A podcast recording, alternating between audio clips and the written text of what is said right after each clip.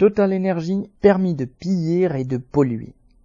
L'audience qui devait se tenir le 12 octobre devant le tribunal judiciaire de Paris sur le projet de pipeline géant de Total Energy en Afrique de l'Est a été renvoyée au 7 décembre. Une énième manœuvre de Total a empêché l'ouverture d'un procès concernant les conséquences humaines et environnementales de ces projets en Ouganda et en Tanzanie depuis 2019. Total Energy poursuit deux vastes chantiers pétroliers en Afrique de l'Est. Le projet Tilenga comporte le forage de plus de 400 puits en Ouganda et le projet EACOP prévoit de transporter le pétrole extrait à travers l'Ouganda et la Tanzanie jusqu'à l'océan Indien via le plus long pipeline chauffé au monde, 1443 km.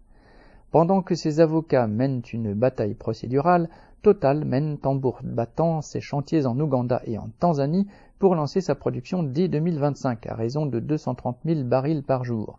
En Ouganda, les ONG dénoncent depuis plusieurs années l'expropriation de paysans, pour beaucoup sans indemnisation, après les intimidations des forces de sécurité de Total, de l'armée ougandaise et désormais de la nouvelle police spéciale du pétrole ougandaise. Un rapport témoigne de la même brutalité et des mêmes exactions en Tanzanie. Au total, 118 000 paysans ont déjà été expropriés dans ces deux pays. Mais le projet de Total va également affecter la vie de dizaines d'autres millions.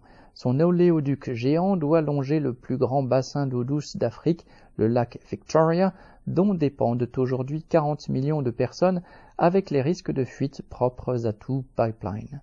Il menace aussi les populations des rives de l'océan Indien avec le danger prévisible de marée noire dans une région sujette aux tsunamis et au séisme. Alors, peu importe la COP27, la résolution prise en septembre par le Parlement européen pour un report du projet EACOP, sa condamnation par quatre rapporteurs spéciaux de l'ONU et même par le Vatican, Total Energy poursuit ses chantiers et son calendrier n'a pour l'instant pas bougé d'un pouce. En dépit des poursuites en cours, Total a déjà reçu à de multiples reprises le soutien de Macron à son projet, ainsi que celui des régimes ougandais et tanzaniens, pour continuer de piller les ressources, d'exploiter les populations et de polluer des régions entières, le Trust peut compter sur l'appui et la complicité inconditionnelle de l'État français. Marlène Stanis